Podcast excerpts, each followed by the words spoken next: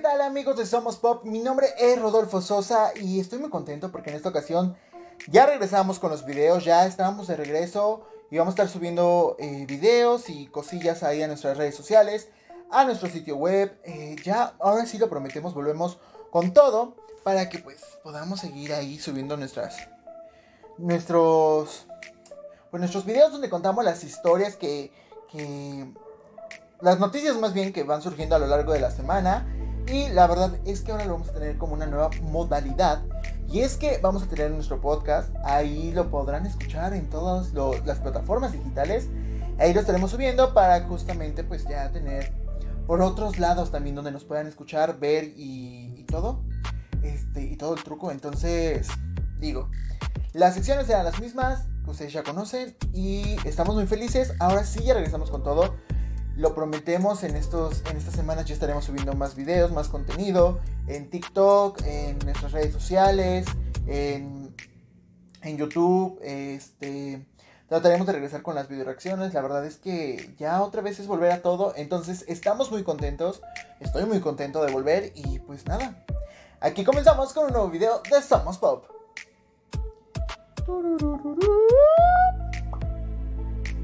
Y comenzamos con la...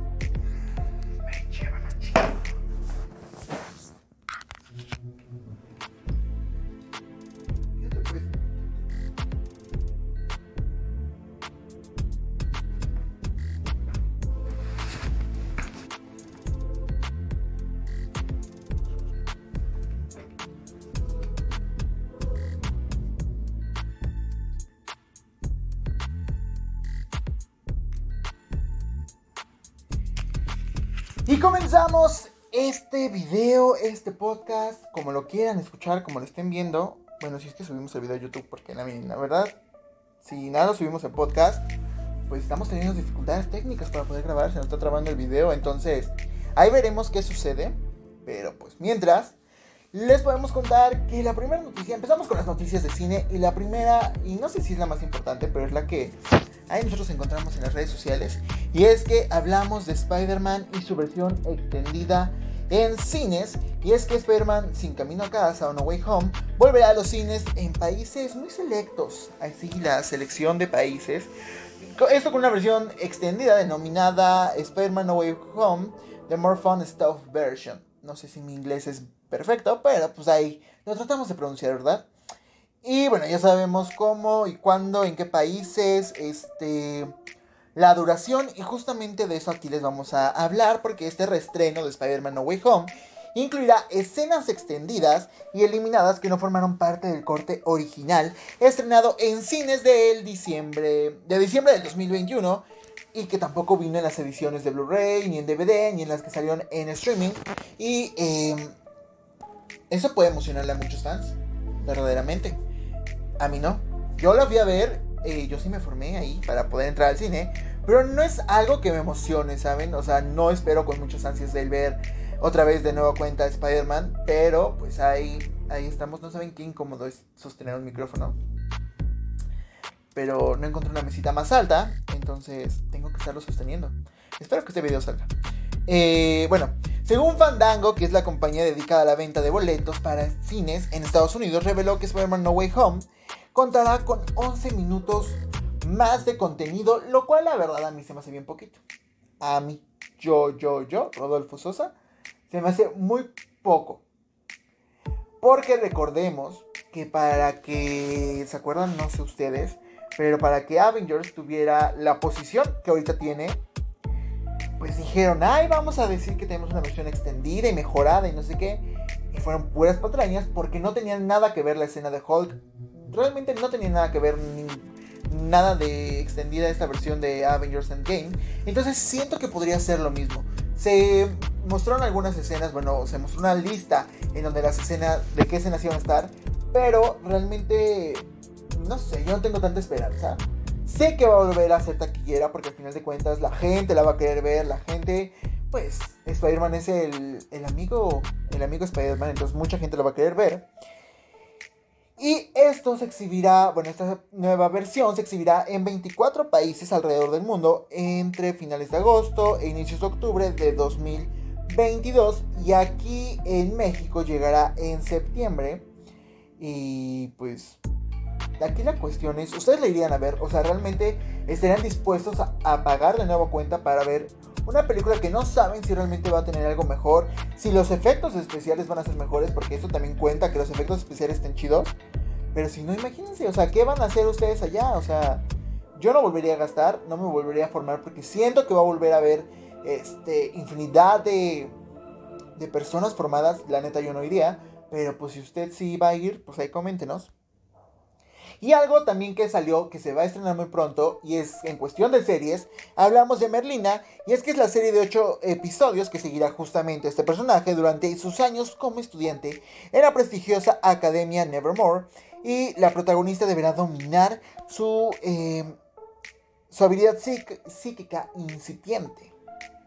Eh, recordemos que este personaje es de los Locos Adams, es la hija, y ya se había hablado hace mucho eh, se mostró el teaser y pues se veía como, bueno, no tan prometedor, porque la verdad no tanto, bueno, desde mi perspectiva no se veía tan prometedor, pero realmente sí causó mucha emoción el que eh, pudieran ver pues este personaje que ya se había hablado, ¿no? Pues ahora eh, ya justamente se tiene ya el trailer, ahí lo pueden ver en YouTube, ya lo tienen y la verdad es que deja un buen sabor de boca, porque para mí, para mí, para mí, la verdad, sí me gustó mucho el tráiler. Siento que es muy oscuro, eh, no así que tú digas, uy, qué miedo o algo por el estilo, pero siento que realmente es como una esencia, muy de los locos Adams, y un poquito llevada más allá.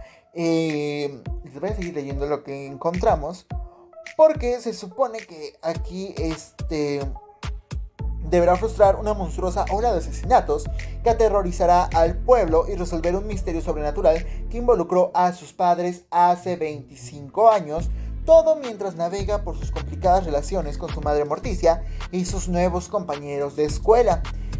Hay que recalcar que Tim Burton dirigió cuatro de los ocho episodios y es acreditado como productor ejecutivo, ayudando a dar forma al aspecto general de la producción, cuya caracterización será más fiel a los diseños originales de Charles Adams, en sentido de que Merlina es realmente una película de Tim Burton en ocho, dividida en 8 horas. Eh, los ocho episodios de Merlina se estrenarán en otoño de 2022 en Netflix a pesar de que aún no se tiene la fecha correcta, la fecha ya programada. Netflix no lo ha dado a conocer, pero pues ya se viene Merlina, ya pueden ver el tráiler. Realmente, si les gustó, háganoslo saber mediante nuestras redes sociales, ahí escríbanos. Si no les gustó, también si la esperan o qué otra serie esperan o qué serie han visto que ustedes no esperaban nada y que les sorprendió, porque más adelante yo les diré de qué serie esperaba mucho y, realmente, realmente me, me atrapó. Y vámonos con los espectáculos. este, esto va más rápido cada vez, se dan cuenta. Esto es, rápido, esto es rápido. Este, vamos con los espectáculos porque Janet McCordy estrenó su libro. Sabemos que este chisme a lo mejor ya tiene unas semanitas más para allá. Pero eh, es que no ha dejado de sorprender en redes sociales. Y nosotros nos basamos en redes sociales para sacar lo que les vamos a contar. Porque eh, bueno, como sabemos, el libro se llama Me da gusto que mi madre muriera y ahí es donde la exestrella de Nickelodeon pues relata a detalle la turbulenta relación que tuvo con su madre, quien la obligó a unirse a la industria del entretenimiento y falleció tras una batalla contra el cáncer en 2013. Ahí la joven eh, de 30 años se sincera sobre los constantes abusos emocionales de los que fue víctima bajo tutela, provocándole enfermedades como depresión, bulimia y anorexia. Y desde luego, Janet McCordy también eh, comentó para hablar sobre su carrera como actriz, incluyendo sus opiniones de la relación con sus coestrellas Miranda Cosgrove, no sé si se pronuncia así, Dai Carly y Ariana Grande de Sam y Cat. Eh, ahí podemos ver, la verdad es que hay mucha cosa que, que sí impacta. En nuestro sitio web subimos algunos, algunos artículos acerca de este libro. Y acá lo que nosotros encontramos fue que ella habló también sobre cómo fue esta... Este, ¿cómo decirlo? Pues este... ¿Convivio? No, no sé si es convivio, pero el trabajar junto a, a, Miranda y Ariana Grande, Y es que Janet McCordy ahí se conocieron, eh, comenta que se conocieron junto con Miranda en las pruebas de cámara de iCarly y recuerda que vio por primera vez a su compañía recargada sobre la pared bebiendo una Coca-Cola y enviando mensajes con su actitud segura y genial. Incluso la ex estrella de Ricky Josh le envió una canasta de dulces y una tarjeta de regalo después de grabar el episodio piloto. Sin embargo, Janet creció en un hogar mormón, por lo que siempre debía de prevalecer el respeto a Dios, y Debra, quien era su madre, le prohibía hacerse amiga de Miranda porque ella se expresaba con algunas palabras altisonantes en el set y decía que en el nombre del Señor esto era en vano, y al menos 50 veces al día tenía que decir esto para que el Señor le, le perdonara, ¿no? Eh, pero señaló que siempre tuvo una amistad cordial con Miranda y que de hecho cuando ella pasa por estos trastornos alimenticios, pues Miranda la apoya y la ayuda para que pueda salir adelante de esto. Y, ella dice que a pesar de que no se siguen viendo, a pesar de que los caminos se han llevado por otros lados, pues se siguen como teniendo en comunicación, se siguen mensajeando y eso no implica que ya no, ya no sean amigas, al contrario, se siguen dando apoyo y alas para que puedan seguir creciendo y puedan tener los proyectos que tienen. Sin embargo, con quien no tuvo una gran relación fue con Ariana Grande, y es que en Sammy Cat inicialmente el spin-off iba a ser enfocado solo en su personaje Sam Pocket de iCarly, pero al final se terminó sumando Cat Valentine de Victorious y ambas pues eran producciones de Dan Snyder, que pues, también habló muy turbio de él porque el acoso este, habló sobre acoso de este productor y, estuvo fuerte. Pero bueno, regresando a esto, en su libro McCarthy recuerda que durante su tiempo en iCarly recibió dos ofertas para participar en películas. Sin embargo, los productores nunca accedieron a modificar los guiones de la serie para que ella pudiera ausentarse.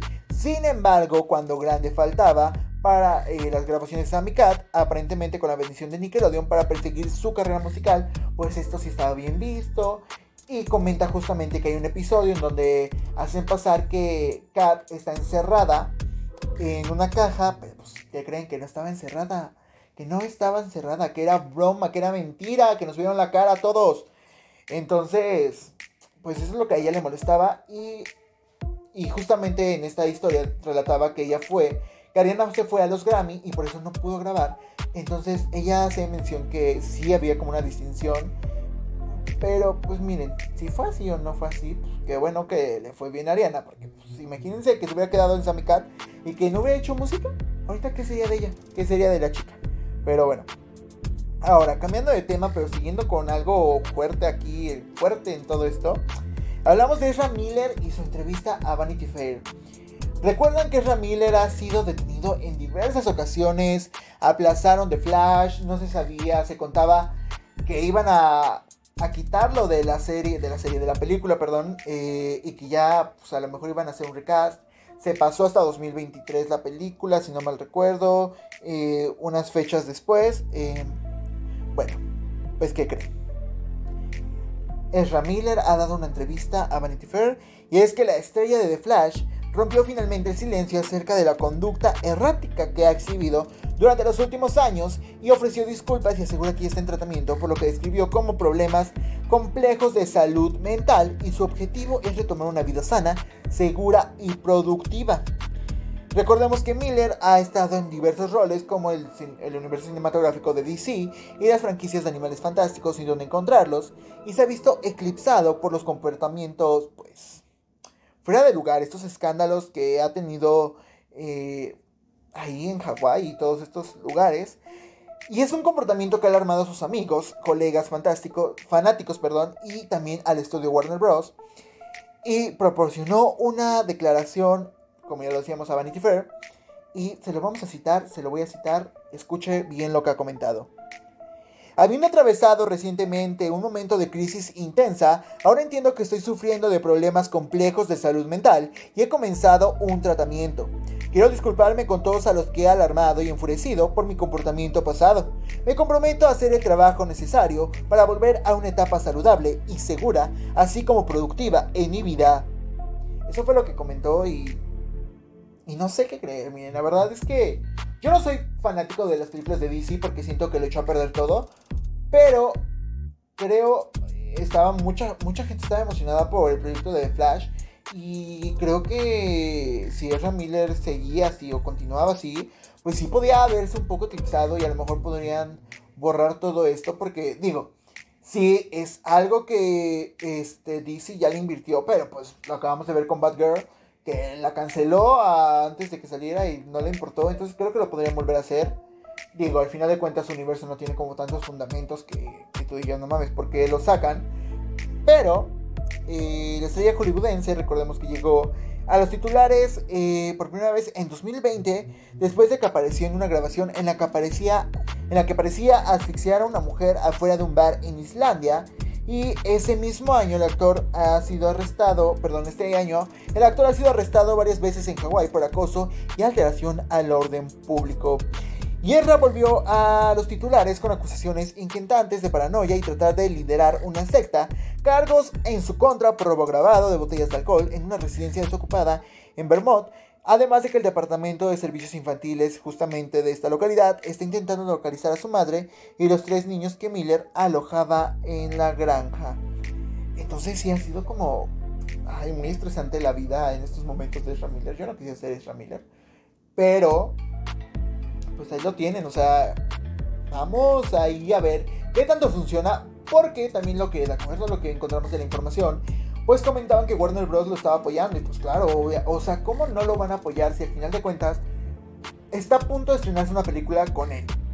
Si realmente la quieren estrenar, tienen que limpiarle esta imagen, que va a ser muy difícil, lo va a hacer, pero tiene muchos, eh, muchos fans que lo quieren y, entonces va a estar, va a estar muy, muy interesante ver cómo, cómo logra Miller hacer, solucionar esto. Creo que sí se puede, creo que tenemos también un claro ejemplo como el de Lindsay Lohan, y creo que Miller lo puede lograr. Esperemos que así sea, porque si no, pues veremos qué es lo que sucede con The Flash próximamente. Y ahora hay noticias de Twitter.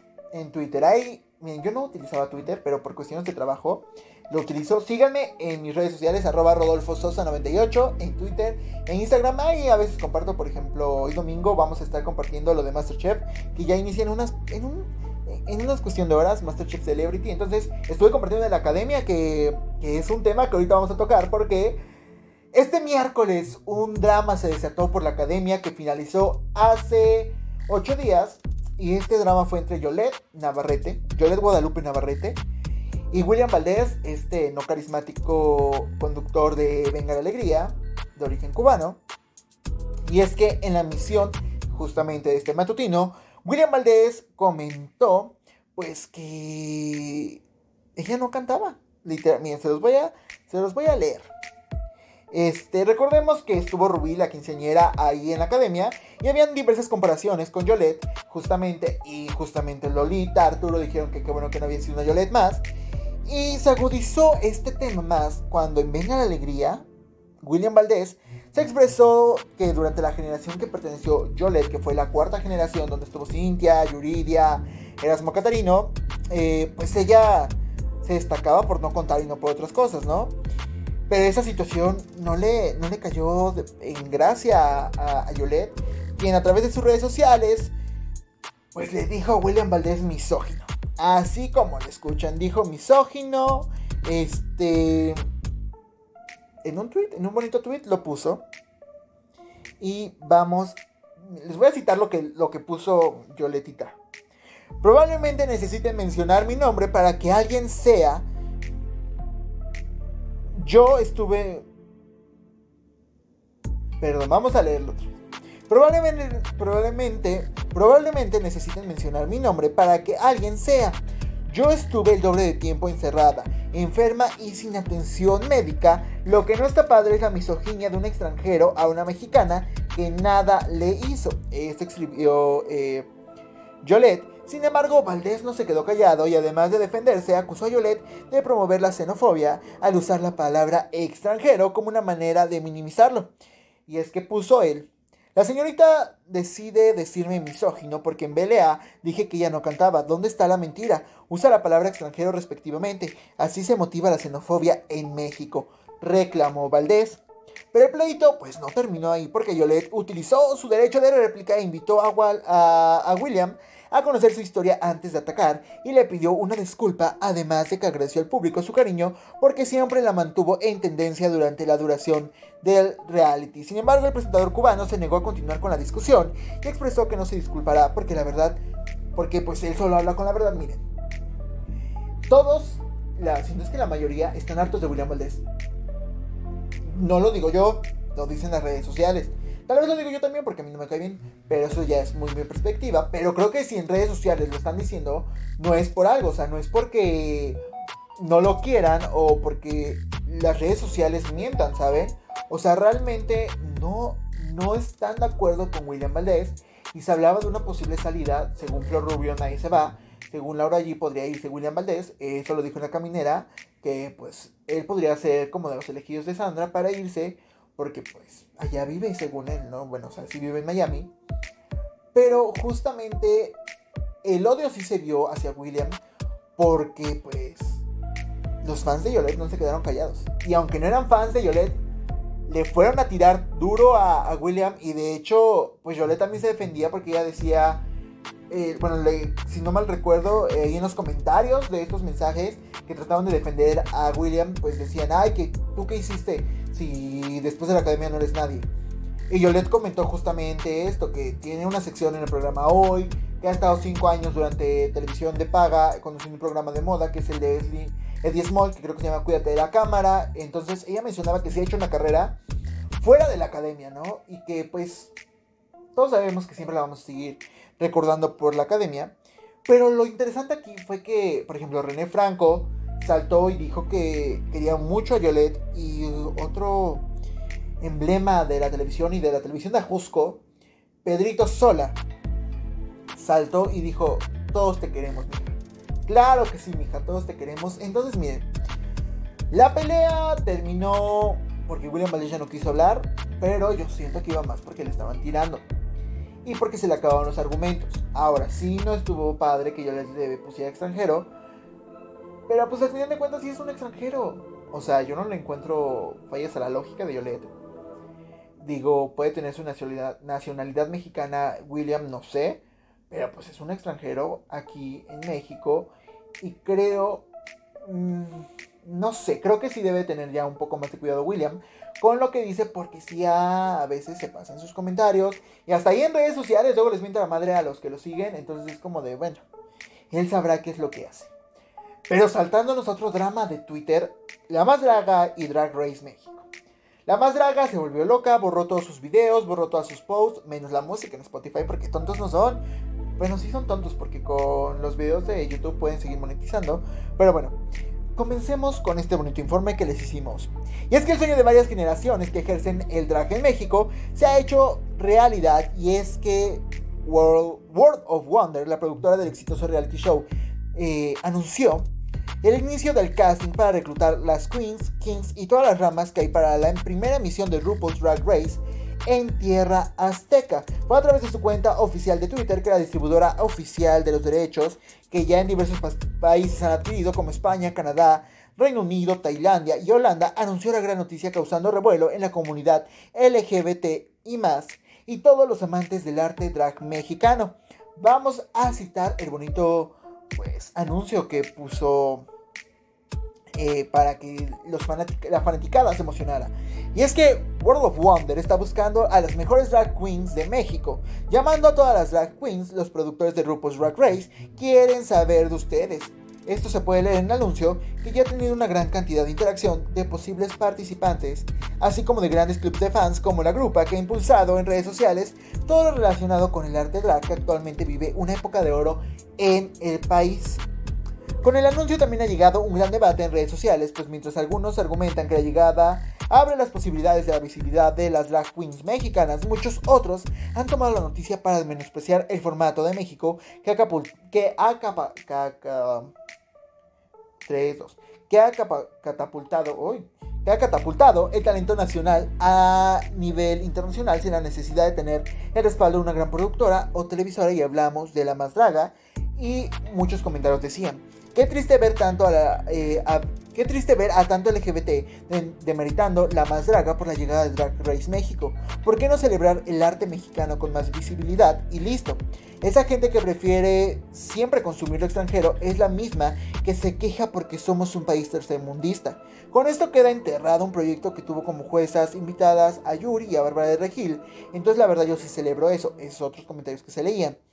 Igual que habrá que esperar si la gente detrás de Drag Race no hace gatadas igual o peores que la más draga. Entonces la verdad yo no me adelantaré a aplaudir, aplaudir tanto. Ay, es un tema muy fuerte. Aquí se acuerdan que hace tiempo, cuando teníamos mucho tiempo, hacíamos nuestros reviews a la más draga en su tercera temporada, si no mal recuerdo. Y sí, la temporada 4 nos hicieron muchas gatadas. Pero en algo yo estoy muy de acuerdo creo que menospreciar la más draga está muy cabrón. Pero mucho. Porque la más draga le gusta a quien le guste y sí se ha, abierto muchísimo debate con varios activistas ahí en Twitter porque la más draga a lo mejor no es la mejor plataforma eh, de cuidado LGBT por justamente tener a personas homofóbicas como la señora Yuri. Pero justamente esto ha impulsado el drag mexicano. Digo, yo no, estoy muy empapado en, el arte drag, pero según yo, o lo que a mí me tocó ver eh, de este cambio de cuatro años, casi cinco ya de la más draga, es que después de la primera temporada, en redes sociales yo veía mucha gente hablar sobre el talento drag. Entonces, creo que sí menospreciarlo no es chido. Porque sea como sea, lograron eh, expandir un poco más el arte drag, el arte drag mexicano. Digo, en esta última temporada tuvimos a Cipher, pero es enaltecer este, este arte, el arte drag. Viene una quinta temporada, viene todas las más y no sabemos qué es lo que pueda pasar, ¿no? Entonces, creo que no está chido esta parte. Si están emocionados por Drag Race México, está genial porque es otra plataforma que puede impulsar el talento eh, mexicano, el talento del drag mexicano. Hay muchísimas plataformas, por ejemplo, yo veía memes de Toma mi dinerita, de este de la más draga, de que ya estaban muertos y Drag Race renaciendo, ¿no? Y creo que no, porque debe de haber muchas plataformas para que este arte siga creciendo. Con Toma mi dinerita lo vimos, fue un programa pandémico que nació, pero creció y, y eso fue lo, padre de, la pandemia, ¿no? Bueno, fue lo padre de, de tener este, este reality. Entonces creo que debe de ir más allá de seguir diciendo, ay, la más draga es un asco. No lo quieres ver, listo. O sea, no, no visites el canal de YouTube, no veas sus episodios.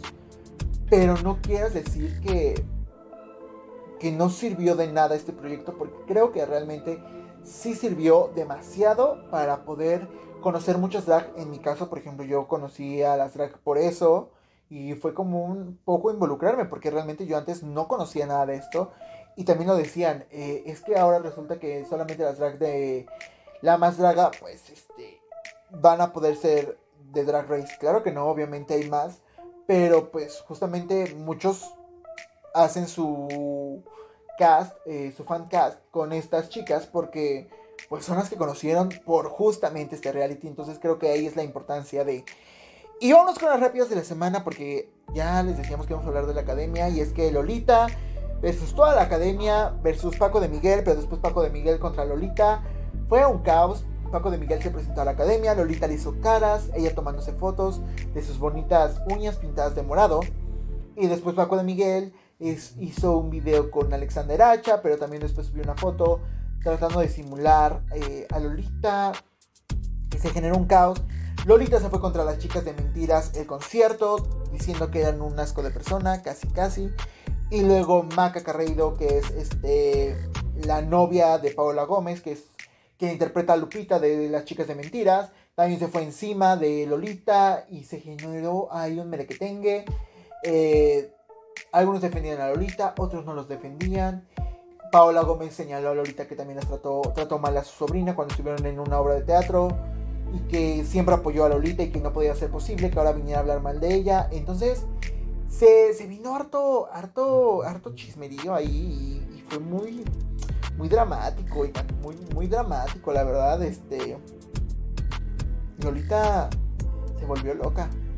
Porque digo, al final de cuentas, estuvo no sé cuántos años en Mentiras, pues según yo recuerdo, Mentiras duró 11 y ella creo que participó 9 años. Y, que diga que la trataron mal y que todo esto, pues no, o sea, si tú estuviste 9 años ahí es porque pues, no te trataron mal, ¿saben? O sea, ¿por qué estar 9 años? Ahora, el escritor del libro dijo que él no, ella, él no quería a Lolita porque era un talento en decadencia. Y que, pues, el productor dijo que no le importaba y que me iba a meter a Lolita. Y según Ventaneando, pues Lolita es muy amiga del exproductor de mentiras que era Hugo Mejuto. Que a lo mejor pues mandó a, Lolita a sacar todo este chismerío, ¿no? A hoy les va. Pues si no creían realmente a Lolita, ¿para qué también la aceptan? O sea, son muchas cosas que pues, no sé, no sabemos qué, confiar, qué decir. Y bueno, la última rapidita de esta semana es que la Rosalía estuvo en México y tuvo coleccionado Doctor Simis hasta decir basta. Esa es la rapidita. Porque subió un bonito video señalando que ya tenía 6 Doctor Simi. 6 Doctor Simi. Y pues todo el mundo dijo Lolita. Me quedé con el tema antiguo. Todo, todo México le dijo Rosalía, ya eres mexicana. Porque pues Doctor Simi es Doctor Simi. Y, y nada, o sea, esa es la rapidita. Pero ahora la recomendación de este día que yo les tengo es Donde hubo fuego. Es una mini telenovela de Netflix con 39 episodios protagonizada por Esmeralda Pimentel, Iva, Iván Amosurrutia creo que es, Eduardo Capetillo, que pues, es muy mal actor, pero la serie es buena, y Tati Cantoral y entre más elenco, Polo Morín también está y muchísimo más elenco. Es una gran serie. Yo me la venté en 4 días, 39 episodios, no dormí nada. Y así me iba a trabajar y estaba feliz porque era una gran serie. Realmente te mantiene atrapado. Es de misterio, de buscar asesinos. Pero también tiene la parte romántica, la parte de que te hace reflexionar. La parte justamente para toda la comunidad LGBT. Tiene esta parte LGBT. Es una historia también preciosa. Entonces realmente yo sí les recomiendo donde hubo fuego. Y bueno, así llegamos al final de este video, de este podcast. Ya, miren, la verdad no sé. Ahí veremos cuando, a dónde llega a salir todo esto. Pero algo que sí les quiero decir es que el viernes saldrá la radio con todos los estrenos que han habido a lo largo de la semana. De justamente de música, de los estrenos que pueden venir y de las noticias de sus artistas cantantes favoritos. Así que en redes sociales escríbanos. Recuerden seguirnos en nuestras redes sociales. Este, arroba Rodolfo Sosa 98 en Twitter, en Instagram y si me quieren agregar en Facebook, ahí me pueden buscar como Rodolfo Sosa. No les prometo agregarlos porque pues, si no los conozco para qué los voy a agregar. Pero ahí me pueden encontrar Somos Pop-off en Twitter, en Instagram y en Facebook como Somos Pop. Y en nuestro sitio web Somos Pop Oficial, ahí nos pueden encontrar. Vayan a seguirnos, denos like, sigan escuchen nuestro podcast, ayúdenos a crecer porque realmente ya estábamos creciendo, pero miren, a uno le entró la huevonada, le entró el trabajar y se vino para abajo, pero ya estábamos de regreso. Y también los temas que, que ustedes quieran que hablemos, aquí les vamos a estar hablando. Y si quieren que regresemos las video reacciones, las vamos a regresar. TikTok, vayan a seguirnos en TikTok, somos pop-off. También subiremos videos, subiremos de todo, estén preparados porque ahora sí venimos con todo. Recuerden que yo soy Rodolfo Sosa y aquí todos somos pop.